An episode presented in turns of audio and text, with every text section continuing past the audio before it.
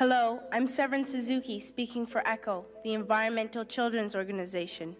We're a group of 12 and 13 year olds trying to make a difference.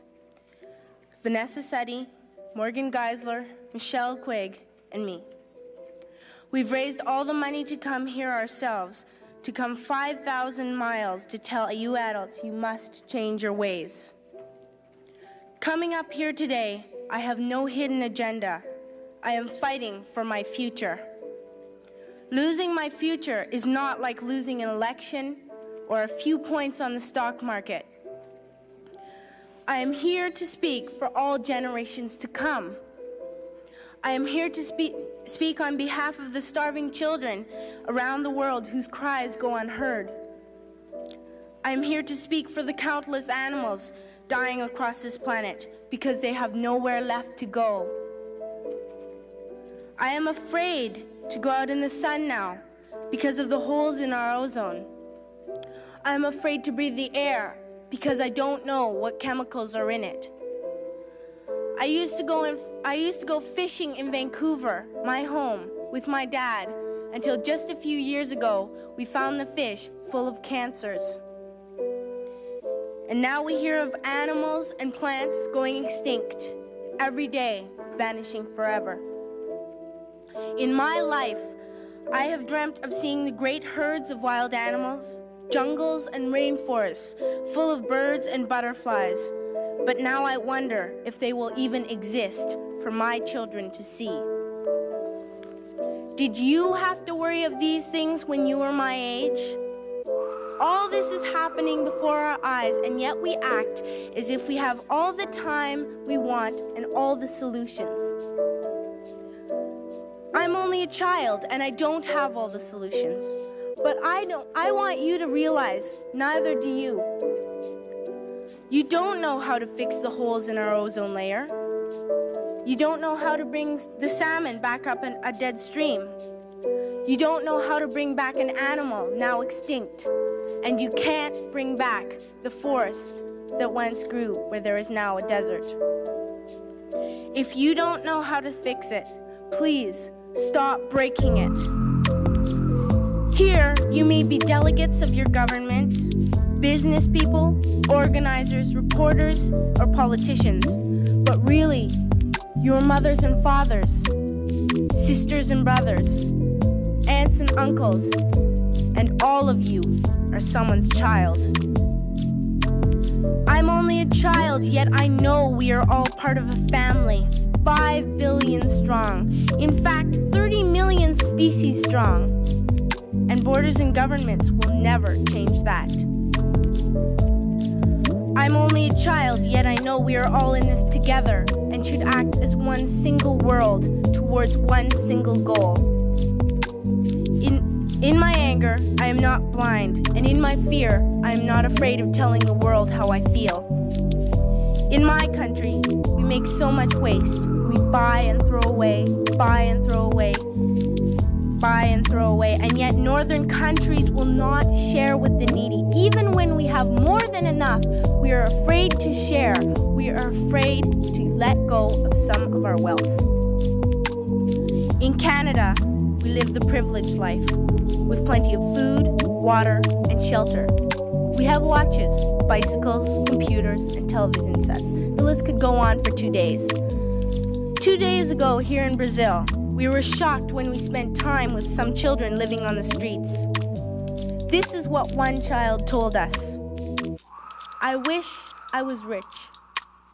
And if I were, I would give all the street children food, clothes, medicines, shelter, and love and affection. If a child on the streets who has nothing is willing to share, why are we who have everything still so greedy? I can't stop thinking that these are children my own age, that it makes a tremendous difference where you are born. That I could be one of those children living in the favelas of Rio. I could be a child starving in Somalia, or a victim of war in the Middle East, or a beggar in India. I am only a child, yet I know if all the money spent on war was spent on finding environmental answers, ending poverty, and finding treaties, what a wonderful place this earth would be. At school, even in kindergarten, you teach us how to behave in the world. You teach us to not fight with others, to work things out, to respect others, to clean up our mess, not to hurt other creatures, to share, not be greedy. Then why do you go out and do the, uh, do the things you tell us not to do? Do not forget why you are attending these conferences, who you're doing this for. We are your own children. Are deciding what kind of a world we are growing up in. Parents should be able to comfort their children by saying, everything's going to be all right. It's not the end of the world, and we're, and we're doing the best we can. But I don't think you can say that to us anymore. Are we even on your list of priorities? My dad always says, You are what you do, not what you say. Well, what you do makes me cry at night. You grown ups say you love us, but I challenge you, please, make your actions reflect your words.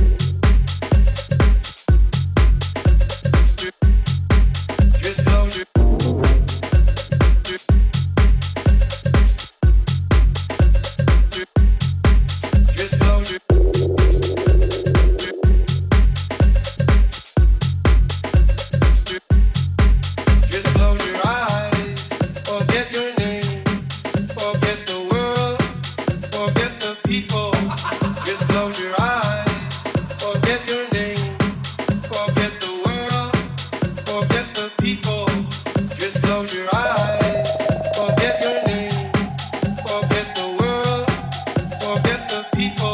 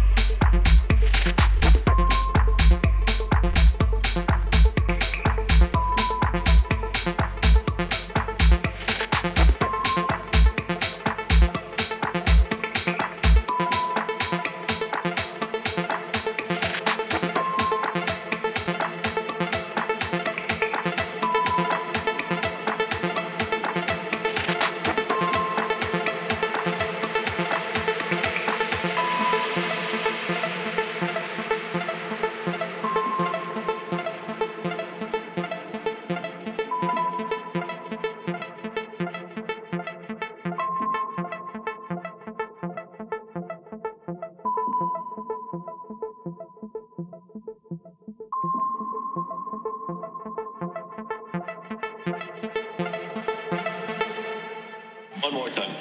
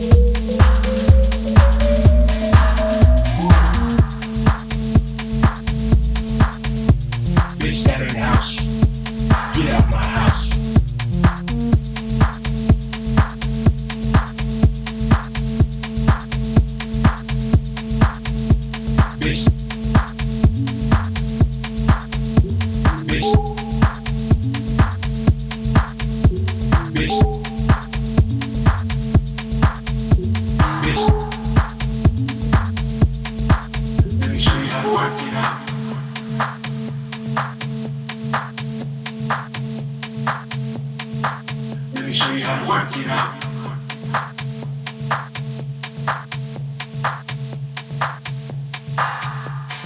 That ain't house. That ain't house. Get out my house. That ain't house. That ain't house. Get out my house. Get out my house.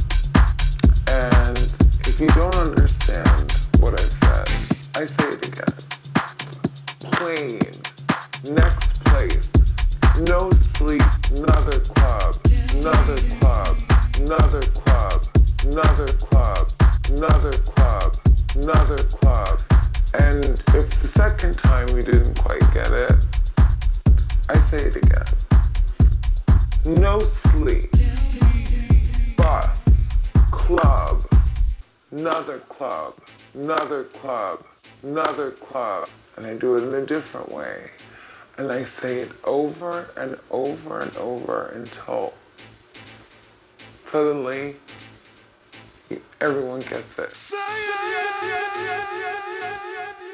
No sleep, bus, club, another club, another club, another club, plane, next place, no sleep, another club, another club, another club, another club another club, another club, another club, another club, plane, next place, club, another club, another club, another club, another club, plane, next place. And if you don't understand what I've said, I say it again.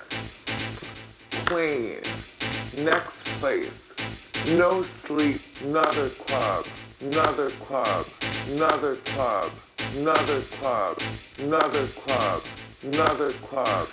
And if the second time you didn't quite get it, I say it again. No sleep, but club, another club, another club, another club. And I do it in a different way. And I say it over and over and over until suddenly everyone. Music is